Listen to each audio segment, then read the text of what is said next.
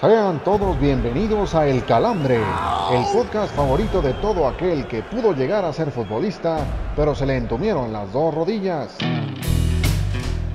Que no se les contraigan los oídos y escúchenos la siguiente hora.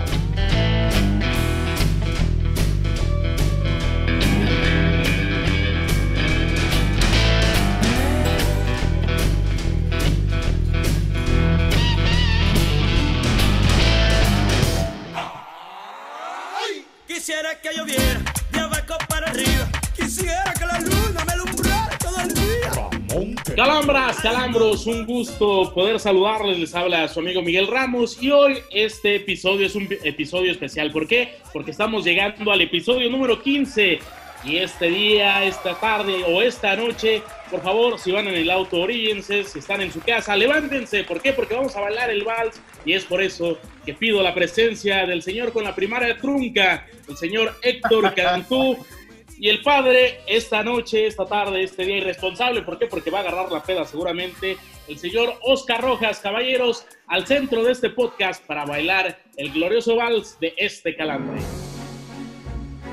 Ah, ese mi chambelán tan pendejo. Muy buenas noches, Miguelón, Oscar Rojas. Un placer, como siempre, compartir micrófonos con ustedes. Muy emocionado por este calambre número 15. Estamos haciendo historia. Y un agradecimiento muy especial a toda la gente que nos sigue semana a semana. Sí, es este asunto, señor Miguel Ramos, señor Héctor Cantú, el, al señor producer, al cual tengo una propuesta que levantar al pleno. Siendo el episodio número 15 y que ya que estamos en modo de, de festejo de chambelanes y demás, Despierta la mujer que en ti dormía, Miguel, y poco a poco se muere la niña. Empieza la aventura de la vida, diría la canción de aquella novela. Maricruz. Si te refieres a Maricruz. Te estoy hablando, Maricruz. Es capaz de cualquier cosa. ¿Y por qué no? Ya que estamos hablando de este tema de, de, aquella novela este, que le gustaba al señor, este, al señor Cantú, ¿por qué no al producer le ponemos el Sereno Moreno? Sereno Moreno.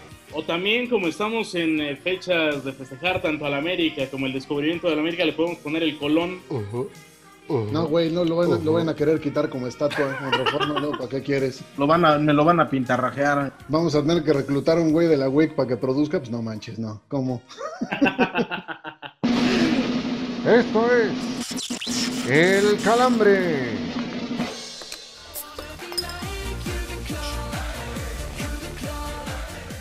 Oigan, caballeros, el calambre de esta semana, que también está de festejo, pues es para Jürgen Klopp, quien eh, respondió a una carta de un niño inglés que le pidió un consejo antes de entrar a la secundaria. Esos detalles que hoy en día pues terminan por llevar el alma, ¿no? Sí, que seguramente le van a marcar esta etapa de su vida antes de llegar a los 15 años a este muchachito. La verdad es que es un muy buen gesto del, del, del entrenador de Liverpool. Señor Rojas, alguien ¿A usted quién le, quién le dio sus, mejores eh, consejos antes de llegar a la pubertad? O a la hora de estar en plena pubertad. ¿Quién, quién lo cargó a los 15 años? ¿Quién me cargó a los 15? Bueno, más bien, ¿quién me aguantó 15 años? Tengo que decir que fueron mis padres, a los cuales les mando un abrazo con todo mi cariño. Pero sí, la, la verdad, como, como mencionas, Miguel y Héctor, eh, el tema de Jürgen Klopp siempre se ha caracterizado por ser un tipo frontal con sus jugadores, también con la afición. Eh, no es la primera vez que hace una, una situación de estas. Recordemos que un aficionado del Manchester United, un chavito de 11 años, también le escribió una carta por ahí de febrero, marzo, pidiéndole que ya su equipo no ganara. Este, y se le contestó en muy buena lid, ¿no? Entonces, yo creo que eh, gente como Klopp hace falta no solo en el fútbol, sino en, en, en la sociedad en general, tipos frontales y que, y que saben que, que, la imagen que dan eh, pues puede retribuir o puede, o puede afectar en algo a, a las personas que le están eh, llamando la atención, ¿no? La verdad, muy loable lo que hace Klopp. Y también, pues, en, en, su chamba, pues, es bastante bueno, a pesar de que el último partido que tuvieron, pues, le metieron tremenda zarandeada, ¿no? No, y que además el gesto realmente termina por impactar de forma positiva a un chavito que va a entrar en una etapa importante de su vida. O sea, la, el tema de la pubertad y el tema de la, lo que vendría a ser aquí el, el símil de la secundaria, pues que todos nosotros andamos, en esa época andábamos con, en la edad de la punzada. Imagínate si Miguel Ramos hubiera tenido ese tipo de apoyo, este, no estaremos este, hablando del balagardo que es el día de hoy. Yo, yo, le pedí una, una carta al turco Mohamed y pues no, no llegó. dice, Oiga, señor. Dice, dice, el productor que tu consejero era changoleón, güey. también, también, también me gustaba andar por Coyoacán a, a, esa edad. Señor Rojas, ahora no es TVita, pero sí es como que un chambelán extra de estos 15 podcasts, por favor, recuérdanosla y recuerde las redes sociales, por favor. Con todo gusto te la recuerdo, pero además, siguiendo la bonita tradición que hemos implantado en, esta, en este tema de, de las redes sociales, en esta ocasión la edecán de este programa, como siempre soy yo, en esta ocasión y como siempre voy a hacer la riata del calambre y les recuerdo las redes sociales, el Calambre Podcast en Facebook, el Calambre Podcast todo corrido en Instagram y el guion bajo Calambre en Twitter. Así nos encuentran para subir fotos, memes, eh, las publicaciones semanales del podcast y además de algún, este, pues en DMs nudes para el señor este, Miguel Ramos, por favor, aunque sean de caballero, él no, él no se, no se, no, No se, se va a poner rejego, o sea, no se va a poner esquivo. ¿no? Entonces, Entra vamos a- pared. Ni siquiera los Abramos veo. pista con esa de muñeca esquiva, carajo. Esquiva, esquiva, esquiva y esquivos. Esquiva, nos vamos esquiva, al bajón, porque como buen festejo necesitamos un bajón post festejo.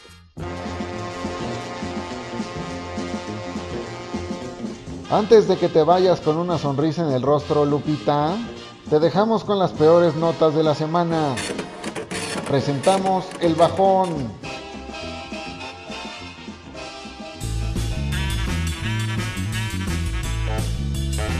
El delantero argentino Pablo Dybala fue baja del juego de entre el albiceleste y Bolivia del pasado martes debido a problemas de tipo intestinal. El producer de este programa le envió un empático saludo al Pampero, pues si alguien padece de temas intestinales en esta producción es él, especialmente cuando tiene que cambiar el guion a última hora. Un aficionado de Tigres presumió un encuentro con el francés André Pierre Guignac, en el cual el simpático delantero le propina un zape. El momento resulta hilarante para el jugador, el fanático y hasta para nosotros, pues una vez más nos demuestra que la afición de Tigres es tan pequeña que festeja cualquier cosa. José Luis Sánchez Solá debutó como narrador en el juego entre Celaya y Sonora debido a fallas técnicas sufridas por el cronista asignado a dicho encuentro. Al Chelis le tocó narrar uno de los goles del juego, mismo que provocó harta crítica en contra del otrora entrenador, dado que le imprimió la misma emoción que nos generaría el ver secar una pared recién pintada. Gol, gol, gol, gol. LeBron James afirmó que quiere el maldito respeto de la gente tras ganar su cuarto anillo de campeón en la NBA y primero con los Lakers. A pesar de ser muy dominante en la duela, parece que James no ha entendido que ser tan chillón dentro y fuera de la misma en los momentos menos indicados es la causa por la cual nunca se va a sentar en la misma mesa que su majestad Michael Jordan. Roger Federer se llevó las palmas el fin de semana luego de felicitar a Rafael Nadal por su victoria número 3 en el abierto de Roland Garros, misma que sirvió para empatar los 20 títulos de Grand Slam del suizo. Ojalá esto sirva de ejemplo a los aficionados al deporte y disfruten a sus ídolos mientras están en actividad. Y dejémonos, por favor, dejémonos de comparaciones idiotas. ¿Me estás oyendo, inútil? Lo que queda de Julio César Chávez Jr. respondió a las críticas de su padre afirmando que el César del boxeo lo obligó a cuidarlo cuando era un adicto, además de afirmar que nunca lo apoyó en su carrera.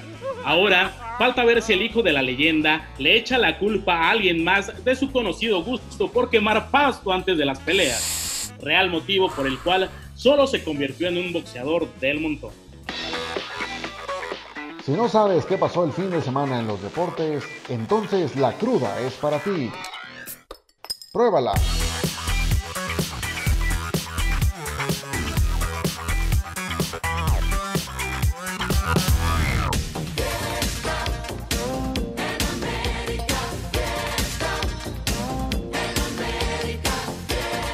Estamos de vuelta aquí, señoras y señores, en el calambre, en esto que la, es la que no está cocida, es decir, la cruda. Señor Miguel Ramos, señor Oscar Rojas, esto, esto viene para ustedes. Señor productor, por favor, póngame música de YMCA para, pues para darle una felicitación muy grande a estos dos americanistas. Par de americanistas, dos par de americanistas, ¿eh? chingada madre.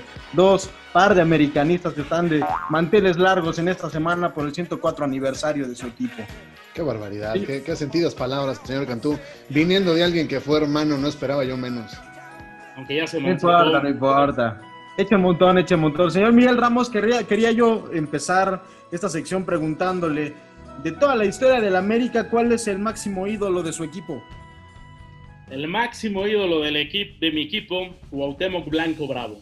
Eh, creo que, sin duda que por época, por dentro de estos 104 años, sin duda que podríamos eh, generar una baraja muy amplia de quién podría ser ídolo o no ídolo, pero creo que Cuauhtémoc Blanco Bravo, a pesar de únicamente obtener un título con la escuadra azul crema, le tocó una época de un salto del fútbol mexicano, y me refiero a Copa Libertadores, y fue un jugador que se echó al equipo al hombro cuando se enfrentaron, por ejemplo, una América de Cali, cuando le gritaban, Cuauhtémoc, cabrón, te vas en un cajón, cuando se aventó un golazo contra el Pachuca cuando sentíamos que esa, esa copa la acariciábamos. En fin. No me toque ese, no me toque ese vals que me pongo sentimental, cara. mil, y un, mil y un maneras más. Bueno, incluso hasta en el terreno de juego, al momento de guerra, porque también ahí se forjan los ídolos, hay que decirlo, aunque la generación de cristal hoy en día no estén tan de acuerdo, pero a mí me tocó ver soltar chingadazos a un Cuauhtémoc Blanco, tanto contra Peñarol como contra Saucaetano, y ahí también es cuando la playera pesa, porque hoy Quisiera ver al Chofis enfrentándose a un Marco Sena. bueno, ah, bueno, güey, pues también, pues de, también. De saco de golpear, ¿no? Que ya tremenda barriga, güey. Pues. Señor Rojas, ¿usted coincide o tiene algún otro ídolo? Porque realmente en el América, ya hablando, siendo muy honestos y hablando un poquito más en serio, pues ha tenido grandes, grandes figuras durante estos 104 años de vida que están celebrando durante esta semana. Pues sí, mira, yo creo que digo, como hemos hablado muchas veces, ¿no? Las comparaciones son muy odiosas. Evidentemente, Cuauhtémoc es, es, un, es un, el deus del, del equipo de ¿Usted quién lo marcó? Porque usted, usted tiene un poquito más de años que el señor Ramos. También es de, me claro que vio a Cuauhtémoc Blanco, pero también le tocó ver en, en, su apogeo a otras figuras, por ejemplo, como Cristóbal Ortega. Mira, si nos vamos a esas, yo creo que alguien que... Es, Ese, es el producer, güey. ¿Qué pasó? Este, no, en realidad yo te diría que un americanista que a mí me marcó eh, fue Alfredo Tena. Básicamente, o sea, la, entrega, la agarra, él representaba todo lo que, lo que tiene que ser un buen americanista. Es un tipo que, que no le sacaba los madrazos, este, se recordarán este, por siempre las patadas voladoras en aquella, en aquella trifulca, aquella reyerta contra las chivas. Este, yo diría que Alfredo Tena, sobre todo porque además fue un tipo que ante la posibilidad de no, de no poder jugar ya en el equipo de sus amores, decidió irse a retirar a Tecos, o sea, así de fácil. O sea, se fue lo más a la orilla que pudo, se, la llevó pian pianito un año y se retiró como los grandes. La verdad, yo creo que Alfredo Tena es sin duda un emblema del americanismo y sea generación de cristal o no, yo creo que es el, el Capifuria debe ser considerado siempre entre, si no el, el máximo entre los top tres. Sí, yo, yo a esta, esta lista que ustedes ponen y yo eh, declarándome anti, antiamericanista y necaxista recalcitrante, eh, tengo que rescatar una figura que me marcó mucho de niño, Edu, jugadorazo también, me encantaba verlo jugar. Y en esos partidos de viernes contra Puebla era maravilloso. En las viernes por la noche en el Estadio Azteca era increíble ver a ese, ese equipo, era muy bueno, antes de que obviamente llegara el equipo del 94 que también marcó una época. Señor Miguel Ramos, el mejor recuerdo para usted del América de niño, ¿cuál es? Híjole, eh, la primera vez que los veo es un América Tecos, un viernes por la noche, y que además de que todavía me tocó ver jugar a Antonio Carlos Santos, he de confesarlo, mi primer referente azul crema. gustó el negro? el Cheche, Juan Hernández, ¿no? Eh, sí, sin duda que acaparaba la atención, pero sin duda eh, mi primer ídolo fue Juan Hernández, el Cheche Hernández, el lateral derecho. Oye, y del, negro Vences, ¿qué opinión tienes? No, no, no, este... Nada más que jugaba bien por la banda. Ah, por el entrevero. Ah, pues si quieren hablamos de las bolas que pegaba Adrián Chávez ahí en el centro del Azteca, pero, pero sin duda que no, Juan Hernández para mí era mi primer referente. Y, y, del América hay, hay tres cosas. Esa primera ocasión que me tocó verlos jugar ante Tecos, después la final que pierden contra Pachuca de visitante, e, ese gol de Cuauhtémoc Blanco ha sido los que más he gritado en mi vida, si no es el que más. Y después la remontada que también tuve la fortuna de vivir en el Estadio Azteca ante Cruz Azul, el penal, el primer penal de Raúl Alonso Jiménez en esa tanda de penales, lo, lo, grité con el alma. Eh, el ser americanista va, va, más allá de un estilo de vida. Queda ¡Ternurita! Señor Rojas, ¿para usted? Pues mira, yo te podría decir mil momentos. Yo le voy a cambiar la pregunta para, no, para no repetir la del señor Miguel Ramos. ¿Cuál es el, el, momento más complicado, el más triste que usted ha vivido como americanista? Pues mira, no, no es triste, o sea, bueno, sí fue triste porque perdimos al final, pero, pero evidentemente sí se queda como en el imaginario de la gente el recuerdo de aquella semifinal contra Boca Juniors, yo en ese entonces era, era, podía haber sido catalogado como delincuente menor porque era parte de la monumental. Y, este, y vi ese partido con, con toda esa ban- banda de rufianes, que a los cuales les mando un abrazo y una patada en la entrepierna. Espero no me asalten la próxima vez que vaya al estadio. Este, y la situación fue esa. O sea, yo creo que ese es uno, uno de los partidos que más me marcó, sobre todo porque el estadio se caía tal cual. Sí, Y todo hubiera sido risa y diversión si el pendejo de Carlos Hermosillo hubiera metido esa última que tuvimos al final, ¿no? Pero esa tal cual es uno de los grandes recuerdos que tengo como americanista, a pesar de que perdimos. Saludos a Walter Adrián Samuel. Oiga, pues se nota que no hubo mucho fútbol mexicano en esta semana por el tema de la fecha FIFA. Se retomará la jornada 14 en, la, en los próximos días. Arrancará el día de mañana. Este, pues señores, vamos al siguiente tema. Vamos al cambio del equipo Pantufla. El calambre.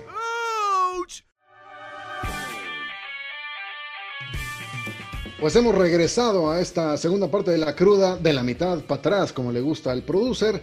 Y pues recordar brevemente redes sociales, el Calambre Podcast en Facebook, eh, el Calambre Podcast todo corrido en Instagram y el guion bajo Calambre en Instagram, no en Twitter más bien. Y pues ahí estamos para cualquier tema, duda, comentario o que le quieran mandar algún mensajito a este par que estuvimos hablando del América y que nos quieren mentar la madre, adelante. Pero bueno, ahora vamos a hablar de la selección mexicana que tuvo un par de partidos en esta fecha FIFA. Bendito Dios, ya se acabó la fecha FIFA. Y ahora vamos con este tema de la selección que ganó Holanda y el otro resultado que ya vimos con Argelia. Pues resulta ser que mucha gente ya está catalogando al Tata Martino como el técnico ideal para el Tri. Y yo les pregunto a mis este, queridas quinceañeras, a la mismísima Maricruz, a la mismísima Beatriz, este, ya que el que, se quieran a, este, agenciar el segundo nombre, pues eso ya es cuestión de cada quien. ¿Es el Tata Martino el eh, técnico ideal para la selección mexicana, señores? Sí, yo creo que es un técnico probado, un técnico que sacó petróleo en la selección de Paraguay, un técnico que también eh, logró hacer ciertas cosas con la selección argentina, si bien es una selección que en su momento no, no, no pudo dar el paso al frente en la era Lionel Messi, ahora con México creo que es el técnico ideal, más tristemente creo que no en la generación adecuada porque una generación atrás creo que me hubiera gustado ver, ver más a un Tata Martino que ya con un Héctor Moreno pues en retirada, un Giovanni Dos Santos que no existe, este, y con jugadores en Europa con actividad prácticamente nula. Señor Cantú, ¿está usted de acuerdo? Eh, a medias. O sea, creo que también Gerardo Martino viene a, a representar una figura que la selección mexicana extrañaba en el banquillo, con, o sea, guardando las proporciones. Yo siento que el, perfil de, de, Tata Martino se puede comparar un poco en la cuestión del, del, de la forma de manejar un vestidor como lo hacía en aquel 1994 Miguel Mejía Barón. Y contrario a lo que dice el señor Miguel Ramos, a mí me parece que la filosofía le, puede, le, viene muy bien porque viene un recambio generacional, ya estaba muy eh, maleada la selección mexicana, sí, había una viciada, lucha ¿no? de poderes al interior, sí, por supuesto, totalmente viciada por las figuritas que todos conocemos, y ahora este cambio generacional que tiene Gerardo Tata Martino, que está probando, está dando muy buenos resultados, tiene muy buenos eh, partidos jugados, la selección tiene ya un, un estilo, se notó contra Holanda eh, eh, el estilo de juego, eh, se está viendo más o menos el, el once ideal que quiere utilizar o que está perfilando para Qatar. Estamos hablando de que ni siquiera han comenzado las eliminatorias para, para el Tri. Entonces me parece que va por buen camino, va, va por buen camino el señor Gerardo Tata Martino. Yo me quedo con una, con una frase que decía en la, en la en la conferencia de prensa previo al partido contra Argelia, él decía que una de las cosas que él tenía que trabajar con el equipo mexicano era tratar de mejorar el tema mental y futbolístico para no perder los partidos en los últimos 15 minutos y es algo que a ningún otro técnico lo había escuchado y de, desde ahí con esa mentalidad te dice que Gerardo Tata Martino es una persona totalmente diferente. Yo estoy de acuerdo con usted, señor Cantú. A mí me parece que el Tata Martino no solo puede lograr un efecto similar al de Mejía Barón, sino también al tan traído y llevado eh, César Luis Menotti. Sí, creo, que, creo que esta selección, o sea, creo que este grupo de jugadores le cree al Tata. Y eso al final siempre es importante, digo, porque le puedes creer al, al que te vende espejitos y las rotaciones y todo demás. Pero digo, el tema es que este equipo sí juega bien y juega lo mismo en todos lados y le está ganando a rivales muy interesantes. Sí, le, había, sí, le puso una paseada a Argentina el año anterior, pero con Holanda jugaron bastante bien y eso que tuvo dos, tres referentes que no estuvieron en el, bueno. en el terreno de juego. Y ahora, eh, Se, se jugó contra Holanda, se jugó contra Argelia y ahora se habla de que se jugará contra Japón y contra Qatar. ¿Son estos rivales los que de verdad necesita la selección? Pues yo, Ramos? yo creo que, que sí, ante, ante que estás o, o tienes que pedir caridad en la Nation League para, para ver quién descansa y poder ¿En la jugar qué? contra ellos. No te hagas pato, say it in English. En la Nation League. Ah, ok. Este, o sea, Lo que el señor Ramos caridad. quiso decir fue la Nations League. Ok, continúe, por favor. A lo que voy es que tienes que, literal, comprar boleto para ver quién te toca, ¿no? Creo que, creo que sí son buenos rivales y más en estos tiempos de, de pandemia donde no es tan fácil poder, poder conseguirlos. Yo los prefiero mil veces a jugar tres veces contra Ecuador o 15 veces contra Guatemala en Houston, ¿no? Entonces, Una creo contra que- la selección de Islandia B, ¿no? Sí, sí, sí, cuando realmente, si nos hubiera tocado la Islandia de veras, creo que hubiera sido productivo, pero cuando te toca, te mandan a la sub-15, cuando te mandan al herrero, al carpintero y al chalán, pues es complicado poder medir el nivel de la selección mexicana. Señor Cantú, ¿qué opina usted acerca de estos rivales, los que ya tuvimos y los que se habla que van a, que van a llegar? A mí se me antoja muchísimo ver a Japón contra el equipo mexicano, porque se van a enfrentar a un equipo que si bien no tiene tantas figuras como, como pueden tenerlo otros, otros combinados, lo que sí tienen es orden. Y Japón viene de unos 20 años atrás a la fecha, creciendo muchísimo en el tema del fútbol asiático. Entonces, a mí se me antoja mucho ver ese partido. Y el de Qatar, bueno, pues puede ser un rival que, pensando ya más a futuro, puede ser incluso un rival de grupo, ¿por qué no? Exacto, en una de esas Japón va a reclutar a Kaiosama, eh, un conocido personaje de este podcast. Y ahora vamos a hablar del tema que más quería hablar el señor Miguel Ramos de la Nations League, porque así estamos este, de internacionales en este podcast. Y vamos a hablar acerca del tema de cuál es el equipo que han visto ustedes más consistente en, esta, en este torneo recién creado por la UEFA. Creo que los dirigidos por Luis Enrique, el equipo de España, está haciendo bien las cosas y además está, hace rato hablaban de un cambio generacional del equipo mexicano. Creo que también el equipo de España está teniendo un cambio generacional, sí, con bases sólidas como un Sergio Ramos, un David De Gea que también deja por momentos muchas dudas, pero con un Ansu Fati que ha estado muy bien, incluso el fin de semana jugando sin un delantero fijo, jugando con un eh, Mikel Oyarzábal, el jugador de la Real Sociedad, como delantero centro cuando es un jugador más eh, acostumbrado a ir por las bandas. Así que, pues por lo pronto a Luis Enrique le están saliendo las cosas y para mí es el mejor equipo. Señor Cantú, ¿secunda usted esta opinión? Sí, sí, totalmente, pero además es que no se puede dejar fuera a, a selecciones. Por ejemplo, a mí me gustó mucho Inglaterra el fin de semana anterior, un equipo muy complicado y también Francia no se le puede eh, desdeñar, sobre todo porque es, es un equipo ya eh, bien armado, es un equipo que prácticamente juega solo, es un equipo que Deschamps tiene muy bien estudiado y si a esto sumamos la creciente evolución, digámoslo así, de, eh, de Mbappe, hombre, pues estamos hablando de una potencia a nivel internacional que mm, seguramente va a ser uno de los candidatos en la próxima Eurocopa y sobre todo también en el próximo Mundial. Pues nos está diciendo el producer que ya se confirmó a Corea del Sur como rival para el 14 de noviembre eh, de la selección mexicana. Otro, otro juego bastante interesante, ¿no? O sea, a, a reserva de, de, ver quién va a ser el otro rival. Digo, porque México, digo, como están planteando los partidos, en una de esas puede tener hasta tres encuentros en una misma fecha FIFA. Eh, Corea del Sur también, un rival que trae buenos recuerdos de aquel Mundial de 98, ¿no? Y, y, que son rivales diferentes, volvemos a lo mismo, es mejor que enfrentarte sí. a Guatemala, a Costa Rica. Sí, te sacan de tu zona de confort a huevo. Sí, sí claro, sí, es mucho mejor que estar enfrentando a, este, no sé, a Uruguay B, este, dirigido por Fabián, este, Fabián Coito se llamaba, ¿no, señor Ramos? Coito. El, el, ¿Eh? el ¿Ah? Coito, no, el no, Coito ese no, no lo recuerdo. No, no, ah, que aplicó la de José José, carajo.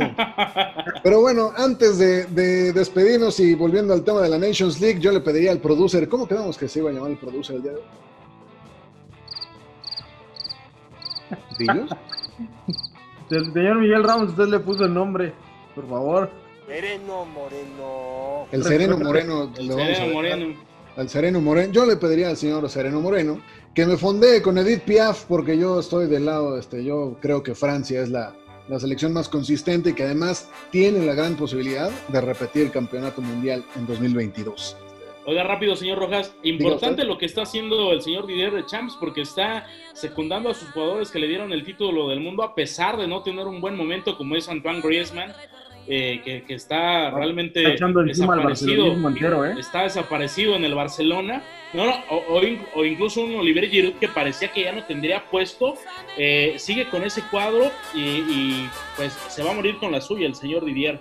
Pero es que Oliver Giroud es este, literal jugador de selección en sus equipos. Es ya muy raro que produzca. Y la neta, Deschamps sabe lo que, lo que le da y pues hace bien en llamarlo. Porque en algún momento quiso llamar a Guiñac y ya sabemos cómo termina esa historia. ¿no? Ah, a ver, Diñac estuvo a punto de darles la euro, ¿eh? Ojo. Sí, güey, pero güey, Sí, se, las dio, nada. se la dio Eder a Portugal. A Eder a Portugal, Sí, carajo. sí, sí. ¿Qué te pasa, esclavo televisivo?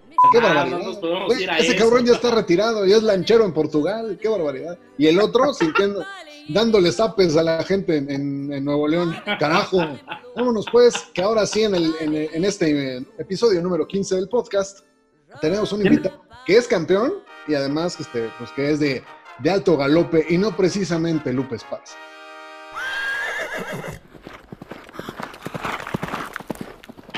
Como no pudimos solos con el changarro, llegaron los refuerzos con el calambre de oro.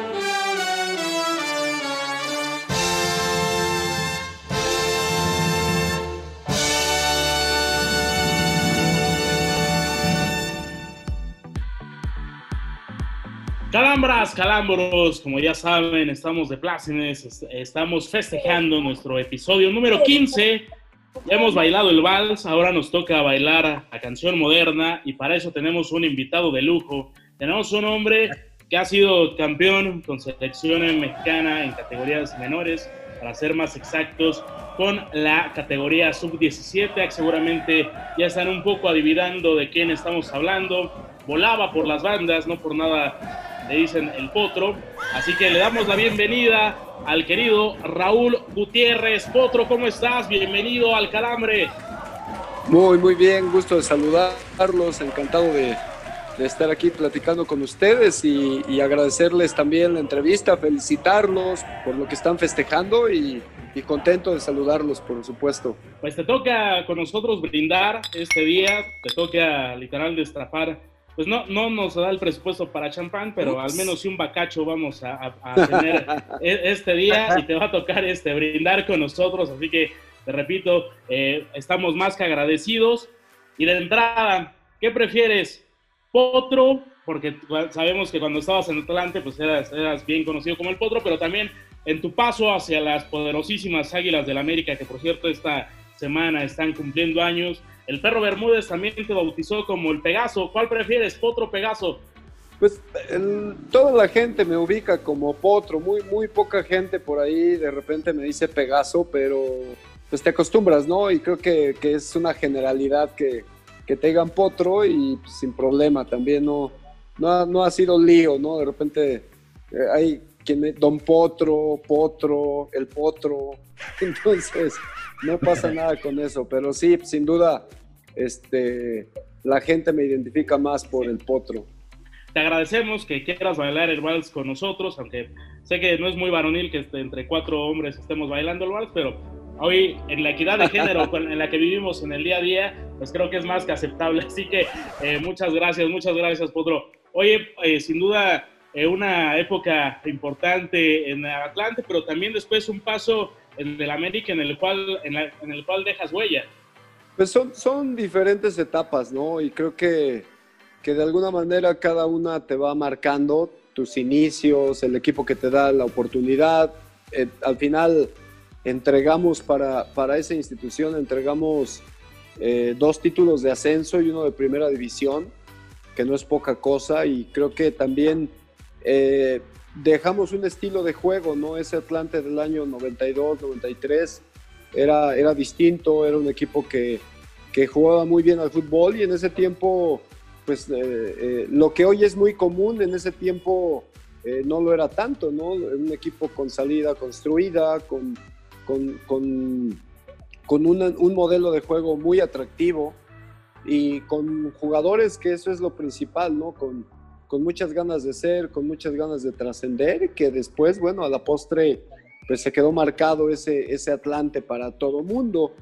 Y después la, la etapa con América, sin duda, son, son de esos momentos que, que tú esperas cuando estás, eh, eh, sí en un equipo de tradición como Atlante, pero siempre llegar al más grande es, es complicado, ¿no? Y, y después del Mundial 94 se abrió esa posibilidad para un servidor y, y, y, llegamos ahí, ¿no? Que además también nos toca una muy buena etapa, ¿no? Porque, porque son este, ese equipo de Leo Ben Hacker, de, eh, de François, de Kalusha, eh, veníamos llegando del Mundial del Olmo, Sague, eh, el Negro Chávez. Entonces se conjuntaron muchas cosas, ¿no? Apareció, iba apareciendo Cuauhtémoc Blanco, Villa, eh, Lara. Entonces eh, fue un equipo que, que, marcó también una tendencia y que tristemente no logró ser campeón.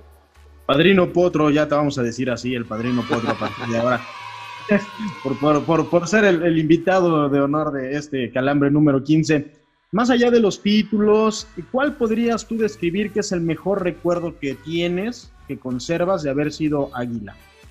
Eh, pues mira, siempre todo lo, lo, visualizas de una manera global, ¿ves? Siempre, eh, yo creo que el, te digo, el fútbol ha ido cambiando, hoy, hoy es muy fácil que cualquier jugador llegue a la América eh, y eso de alguna manera eh, es la nueva tendencia. En ese tiempo era muy complicado, ¿ves? Era, era, era difícil que, y que te invitaran a llegar a la América implicaba pues prácticamente un gran trabajo que habías hecho en tu club y, sobre todo un ADN diferente, ¿ves? Para estar en el América tienes que pensar de manera distinta, tienes que, que saber que todos los equipos te quieren ganar, que saber que cada, cada ocho días estás jugándote un partido definitorio y, y con un rival más que motivado por ganarte. Entonces yo me quedo por esa esencia, ¿ves? Por ese, por ese momento en que te escogen para para un equipo tan trascendental y, y, eso pues te queda marcado también, ¿no? Te queda marcado porque al final el, pertenecer a un equipo como, como lo es el Club América no es poca cosa y sobre todo eh, haber permanecido pues prácticamente siete años de mi carrera. Oye, eh, Raúl, perdón, este señor padrino Don Potro, antes que cualquier otra cosa, yo quisiera este, entrar con una acotación personal. Yo hace, un, hace unos, algunos años este, te encontré en Perisur y tuviste a bien regalarme una foto después de que mi madre me, te gritó, señor Don Potro, señor Don Potro.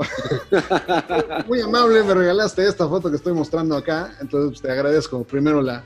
la ah, este, mira, qué buena cosa. La diferencia. Hace, con... no, no, hace tanto pelo de eso, pero... Bueno. No, exacto, ni para ti ni para mí, entonces ahí estamos. Todavía nos conservamos bien.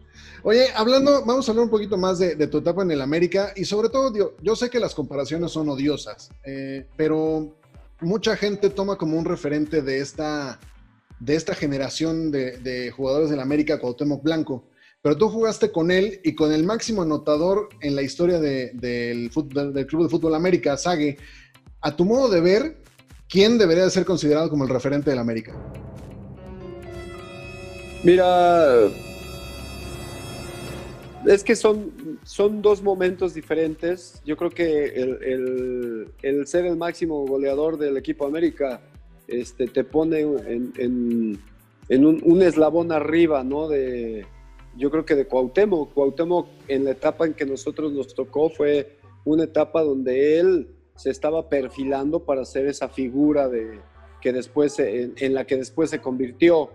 Eh, y sin embargo, bueno, eso eso yo creo que no le quita ningún mérito a, a, todos los goles que, metió Sague, ¿no? Entonces, yo, yo considero que, que, está una rayita arriba este Sague por eso, por esa marca eh, histórica que tiene, más que Cuauhtémoc, sin duda es un tipo muy representativo, un tipo de cantera prácticamente americanista y y eso creo que tiene también, le da puntos eh, a favor a Cuauhtémoc, pero creo que la historia goleadora de Sague para lo que representa y para lo que siempre se busca en un club como América, creo que lo tiene un, una rayita arriba. ¿no? No, no muy lejano, pero sí creo que Sague tiene, eh, lleva la mano. Oye, Raúl, antes de, de cambiar de, tema y dejar un poquito al lado de la América, yo sé que es el 104 aniversario, fue el 104 aniversario en esta semana y van a estar hablando de todo, de, del aniversario durante toda la semana más. Yo quisiera preguntarte, hace rato hacías una eh, declaración muy interesante, que sea, y lo voy a poner en mis palabras, eh, intentando recomponer un poco lo que tú habías dicho, que sea, eh, que cualquier persona puede llegar, o sea, se ha abaratado un poco la camiseta del América. Yo te preguntaría, eh, querido padrino, ¿cuál se ha abaratado más, la camiseta del América o la camiseta de la selección mexicana? Mira, yo te decía hace un rato también que, que, el fútbol ha cambiado, ¿no? Y se ha vuelto desde el punto de vista económico hasta el punto de vista eh, de preparación muy distinto. Entonces, eh, yo no le llamaría abaratado, ¿no? Porque creo que, que, que no sería el concepto. Eh, yo no, no, no, soy tan rudo en ese sentido, ¿no? Porque al final creo que toda la gente que llega al club o llega a la selección nacional, pues llegas con la misma ilusión, ¿no? De querer trascender, de querer hacer las cosas bien. Y sí creo que, que es demasiado agresivo el, el, concepto de abaratar. Lo que sí creo es que eh, eh, el, el, la nueva manera de ver el fútbol, las nuevas cosas que se tienen para, para elegir un perfil de jugador, eh, se han modificado, ¿no? Y eso eh, eh, a veces acarrea jugadores que, que, que, no tienen el nivel, que no saben lo que, lo que significa portar una playera tanto nacional como, como, como de un club como América, y eso marca diferencias, ¿no? Yo creo que para, para, para estar en un club como América tienes que tener un tipo de carácter, tienes que, que entender que, que, que, no se te va a regalar nada y se te va a exigir demasiado. Y para el tema de selección nacional, también creo que hay, hay una pequeña línea muy delgada en la que eh, se da lo que yo le llamo jugador de club o jugador de selección nacional. Entonces, esta parte yo la interpreto de esa forma, más que, que, comentar que, se abarate. Es evidente que todo el mundo te pregunta esta situación, pero, pero esta misma línea que tú comentas, eh, ¿también aplica al revés? O sea, jugador de selección, jugador de club, o sea, de los que, por ejemplo, de los, no sé, sin decir nombres, obviamente, y sin balconear a nadie, pero hay alguno de los, de los jugadores que tú tuviste en ese campeonato 2011 y alguno de los de 2013 que, que, se quedó ahí como queriendo dar el estirón y por alguna situación o no lo dejaron o no pudo? Pues mira, yo veo que es una, un tema eh, eh, más de carácter mundial, ¿ves? O sea, si tú, si ahorita estaban hablando eh, a, a, raíz de que jugó México contra Holanda, sí. solo un par de jugadores este, están con esa selección que estuvieron en el 2011, en el Holanda que nosotros le ganamos. Entonces, eh, el, año el año antepasado en el Mundial de Rusia eh, se da algo parecido, ¿no? Con el equipo campeón francés, solamente hay un jugador de selección nacional que está este, considerado de ese 2011 que nosotros le ganamos a Francia también. Entonces, como que es una situación global y no se trata de, de mal de muchos, eh, consuelo de tontos simplemente que, que, no es sencillo que un jugador de un proceso eh, eh, exitoso en juveniles termine jugando en, en, su selección mayor, no es lo común. Que, que yo creo que para, para, como estamos en México y, y, ese perfil de jugadores, el, el, el aprovechar ese bagaje de fútbol internacional que adquieren estos muchachitos a tan temprana edad, pues sí sería, yo creo que eh, eh, motivo como para darles un poquito más de protección, ¿ves? Porque hay muchos factores que implican a, eh, para que un jugador no termine jugando en primera división, ya no digamos selección nacional, ¿no? Claro. Que va desde su carácter, que va desde las políticas de los clubes, eh, la familia, los entrenadores. Entonces, yo creo que esa parte, pues México tiene un, un, un, un buen motivo como para blindar un poco mejor a esos jugadores y que esos jugadores aparecieran más en nuestros equipos mayores. Pero, eh, pero ¿qué sucede? A ver, sí, sí, sí es una cosa a nivel mundial, pero le falta más proyección al jugador mexicano, porque si hablamos de manera específica a tu generación, si no mal recuerdo, pues el pollo, el pollo briseño estaba ahí, que ya, ya probó el ir en su momento dado a ir a Europa, un Carlitos Fierro, un Julio Gómez que, por su momen- en su momento terminó por ser héroe, me acuerdo que hasta piñatas vendían de él con todo y la, la cabeza vendada ahí, ahí en Jamaica, o sea, to- todo eso eh, eh, les termina por afectar, porque si bien el filtro, ok, entiendo que existe un filtro a nivel mundial, pero por otro lado, de la Alemania que terminan por eliminar en Torreón, o sea, hay un Emre Can, un Emre Can que hoy en día pues es referente Pero a uno, nivel- no, no, no, lo entiendo, pero de esa generación no tenemos ni siquiera uno cuando México termina por ser campeón mundial y además México creo que ha sido protagonista en selecciones menores, o sea, ya no es una sorpresa que México compita en esas categorías con los grandes y que México acceda a finales, termine por ser un contendiente de respeto, pero aún así con ese filtro no nos da para tener a uno que realmente sea un Emre Can, por ejemplo. Pues es que es complicado, mira. eh, yo solo, solo hablaré del, del equipo del 2011 porque pues, es con el que trabajas, ¿no? Y, y- y yo creo que cuando tú eres seleccionador encuentras los perfiles de los jugadores y esos perfiles son los que te ayudan a, te ayudan, ayudan a desarrollar tu idea de juego.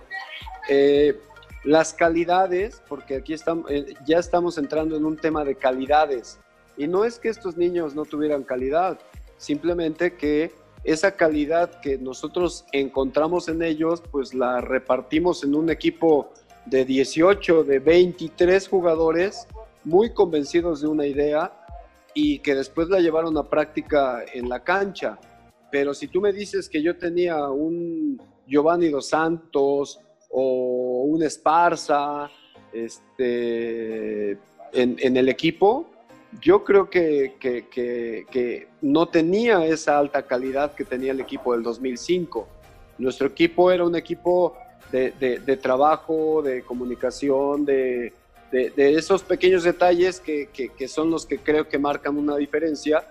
Y, y- y después estas calidades se van superando, ¿me entiendes? O sea, estos jugadores después les toca, muy pocos llegan al, al sub-20, por ejemplo.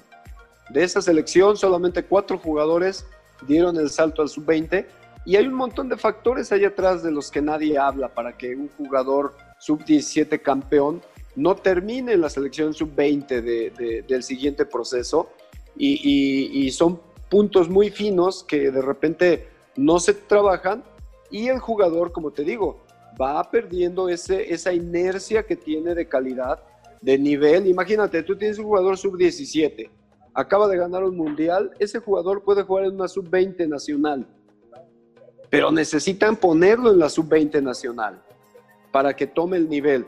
¿Qué sucede con, con esos jugadores?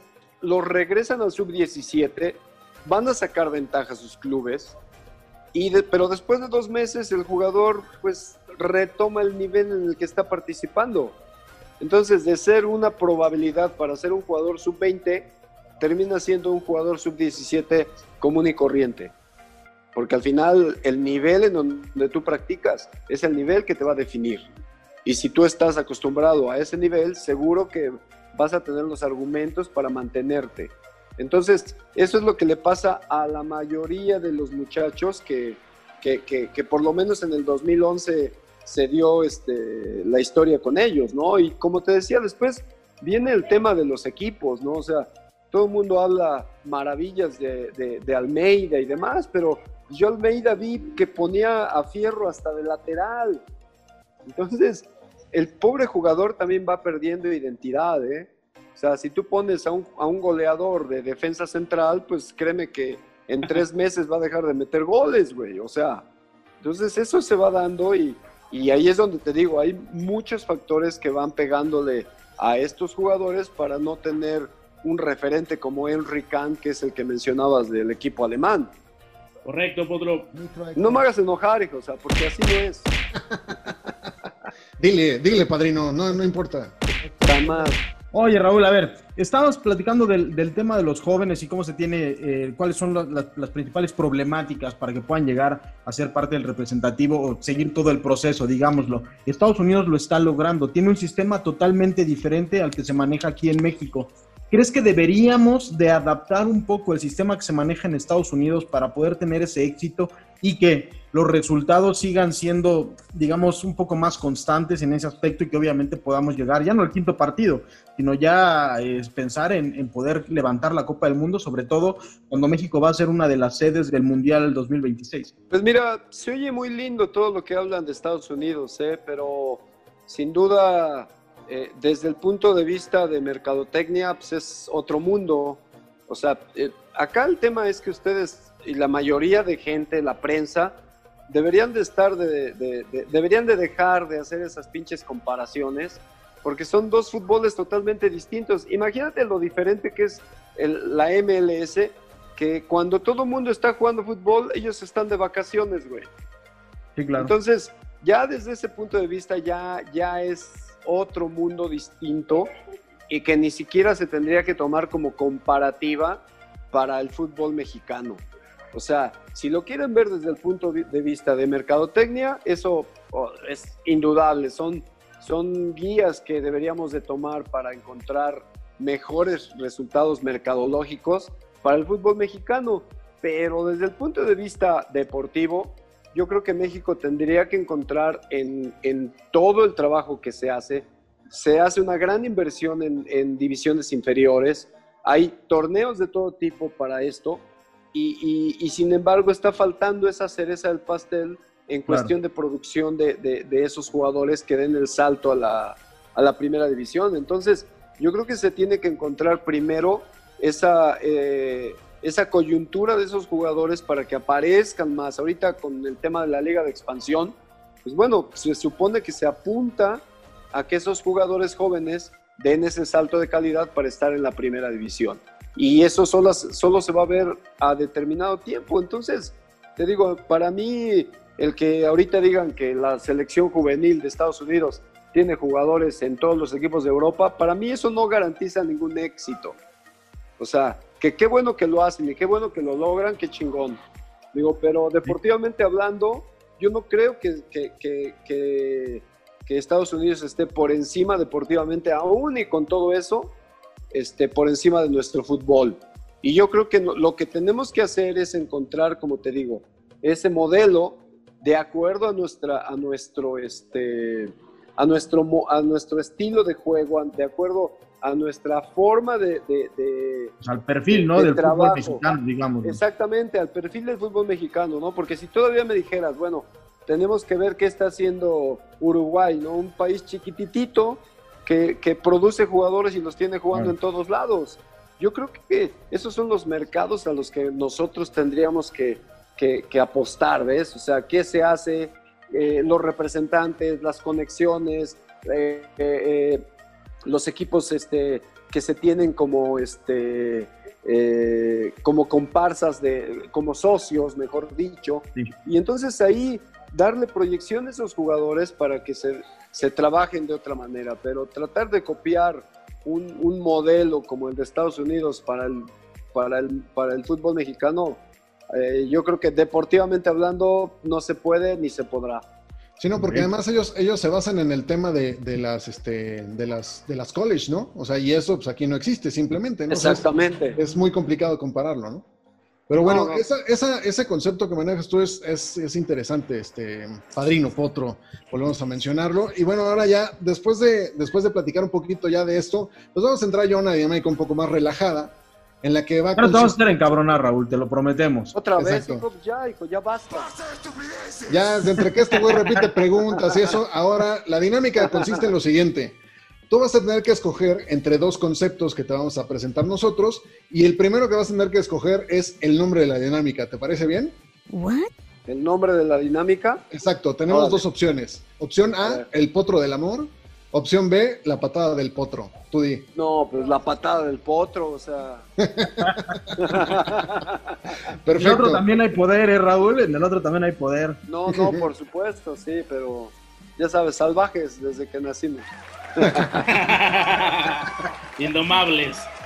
Ok, impres- ah, no, ese es otro, ese es otro invitado. No, no, No, sí, sí, sí. es otro invitado. Ok, opción A es América, opción B, Atlante. ¿Con cuál te quedas? América. ¿Por qué, Raúl? ¿Por qué? Rapidito, ¿por qué? Eh, mira, yo creo que hay, hay, hay cosas que te van pasando a lo largo de la carrera y, y vas definiendo, ¿no? Vas definiendo. Yo creo que, que, que, que Atlante es un equipo que, que siempre va a estar en, en mi corazón. Como te dije, es, es un equipo al que le dimos muchísimo, deportivamente hablando, y generamos muchísimo dinero para ese equipo. Y después todas las situaciones que a veces se dan para que ahorita el equipo siga estando en, en- una división de ascenso, pues habla por sí solo de lo que te hablo, ¿no? Y yo creo que, que, eso eh, eh, le resta muchísimos puntos, o sea, qué bueno que todavía hay gente que, que le vaya al Atlante y gente que, que viva los partidos y que añore que Atlante esté de nuevo en, en- en la primera división. Yo creo que es un club histórico que se lo merece, ¿no? Pero pues, ya personalmente, personalmente hablando, digo, yo escojo al América.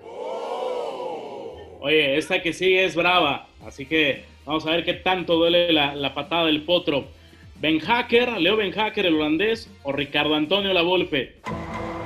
Ay, ay, ay, no, sí, está, está complicada porque son, son, son esos dos tipos. Yo, yo soy de los que creo que, que los entrenadores somos como un, eh, un rompecabezas, ¿no? Y, y hay piezas grandes que, que representan un entrenador, otras más chicas y otras que ni siquiera tomas en cuenta. Pero sí creo que ahí este, eh, Ricardo Lavolpe. Nos vamos a seguir con las entradas duras, directas a la tibia y el peroné, mi querido Raúl. ¿Félix Fernández o Adrián Chávez? No, bueno, ahí pasa más por hermandad, ¿no? Yo ahí con Félix me llevo de maravilla, con el negro también, ¿eh? Me llevé, eh, me llevo todavía muy bien, pero pues, sí, sin duda, eh, todas las vivencias y todas las, este, todas la- la- las aventuras que vivimos con Félix en nuestra etapa de ascenso, de primera división y demás, y, y, y- y- las que siguen, creo que sin duda mi querido porterito de Nintendo. Cuént- Cuéntanos una, cuéntanos una de alguna, alguna anécdota muy buena que tengas con el porterito Nintendo, como le llamas. No, es que hay, hay muchas, ¿no? Por ejemplo, él es muy amigo de, de Joaquín Sabina y en alguna de esas este, pues me invitó ahí. Digo, yo también soy gran admirador de, de Joaquín y pues me llevó ahí al camerino, nos tomamos foto, nos firmó libro. Entonces, pues, esas, esas, este, esas son de las que no se olvidan, ¿no? Y de las otras de, de, de- reventón, bueno, pues qué te puedo decir, él hacía una fiesta en su casa ahí en Coyoacán, que era la fiesta de los Atilas, y era, este, eh, sería como multiverso, ocupando palabras, ¿no? De- de- hoy, ¿no? Era una, una, una cantidad de gente que había, que veías al, al señor que vende los tacos, con todo respeto, y veías a Nuria Bajes, por ejemplo, la actriz, este, en el mismo lugar, ¿ves? O sea, era, era una dinámica muy extraña, unas fiestas fantásticas, pero este, pasaba cualquier cosa. Está bueno, ¿eh? está bueno. Oye, vamos a pasar a otra con otro de tus compañeros en aquel glorioso Atlante del 93 y también que estuvo contigo en selección mexicana. Miguel Herrera, ¿cómo lo prefieres? ¿Como técnico o como compañero? Mira, yo soy de los convencidos que, que no hay nada como estar en la cancha, ¿no? O sea, el ser técnico te, te- te deja muchas satisfacciones, eh, hay cosas increíbles que vives, pero quiero pensar que, el- que el Piojo piensa igual que yo y, y yo lo prefiero en la cancha. Oye, calambre diario con un equipo de fútbol que tengas que jugar constantemente cada fin de semana o calambre cada cierto tiempo con la selección. Pues eh, yo creo que, eh, vamos, son diferentes etapas. Yo me quedo, me quedaría con la del, la del equipo, la del diario. Muy bien, Raúl. Oye, finalmente, nosotros ya viste que somos buenos para el tarro, para levantarlo, que siempre tenemos sed. ¿Con quién se armaría más chingona la bohemia? ¿Contigo, con el potro Raúl Gutiérrez o con el potrillo Fernández? Ups. Nah, pues como hasta la pregunta ofende, hijo. O sea, pues conmigo, yo que con él. O sea, que no más porque canta y porque qué, o sea. No, no sé. Yo creo que mejor lo invitamos, güey, para que le pongan bien. Ándale, estaría muy Es- bueno. ahí, ahí, ahí sí yo no, no me hago responsable de lo que pase después. Pero No, que cante bien, que cante. Al señor Cantú le gusta que le cierren la puerta con seguro, por favor. Entonces, por eso este, quería, quería que trajeran al potrillo. ¿Tú no cantas, Potro? No, no canto. no. Ni en Solo la aplica ¿La regadera. fiesta en América con nosotros? No, no es cierto. La regadera. Ah, Oye, muy bien. Potro, padrino Potro, te agradecemos que hayas estado en, esto, en este festejo de estos 15 episodios. Gracias por haber bailado el vals con nosotros. Gracias por. no- tuvimos un par de caídas ahí como buenos chambelanes. Y como, como te pudiste dar cuenta, cerramos la calle para, para cerrar. Se me hace muchos, güey. Sí, No, no. repartiendo. En- encantado la vida de saludarlos y, y que sean muchos más, ¿no? Felicidades. Muchas Gracias, gracias, Raúl. Potro. Gracias, Potro. Un abrazo, cuídense. Otro abrazo de vuelta, gracias.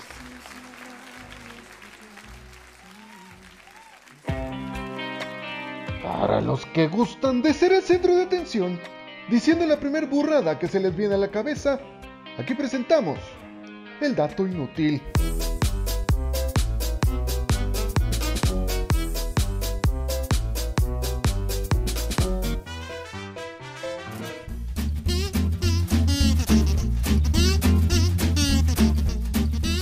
Pues hemos regresado a este finísimo y sensual calambre, episodio número 15, después de la charla con Raúl Gutiérrez.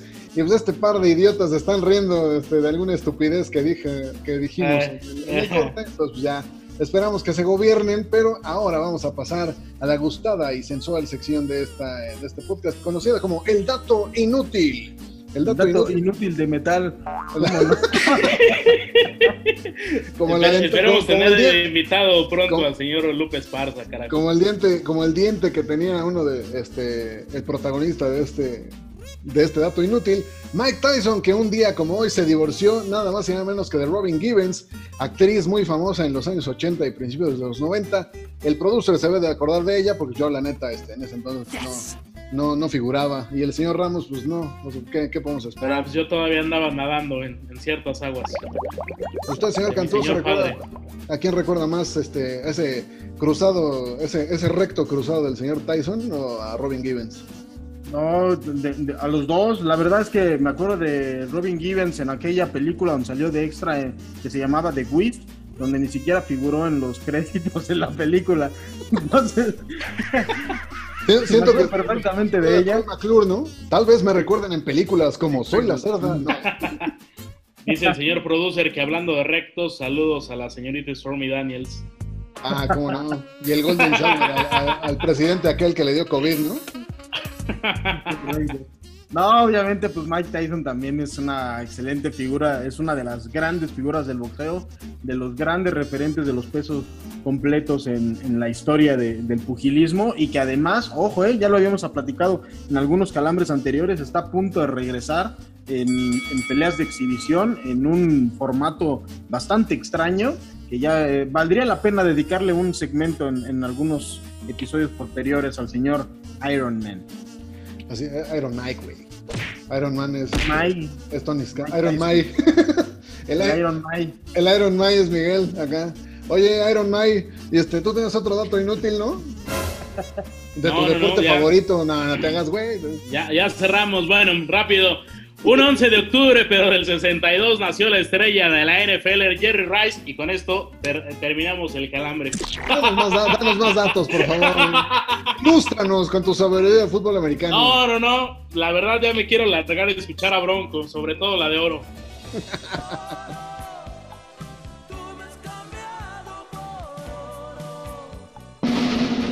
Esto es El Calambre. Que lloviera de abajo para arriba. Quisiera que la luna me alumbrara todo el día. Ha llegado el momento de despedir este programa, señor Héctor Cantú. ¿Algo que agregar? No, nada, perfecto. Este, feliz aniversario al América, a ustedes como americanistas recalcitrantes, 104, 104 años.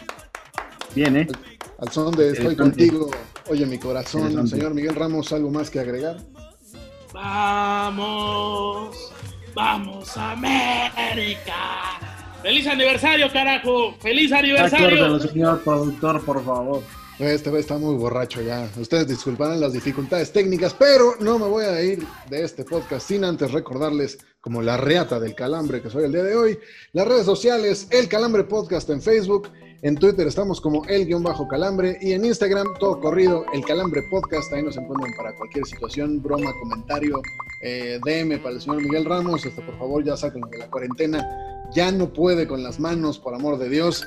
Esto fue el calambre, señoras y señores. Muchísimas gracias por escucharnos. Nos eh, estaremos nuevamente con ustedes el próximo jueves.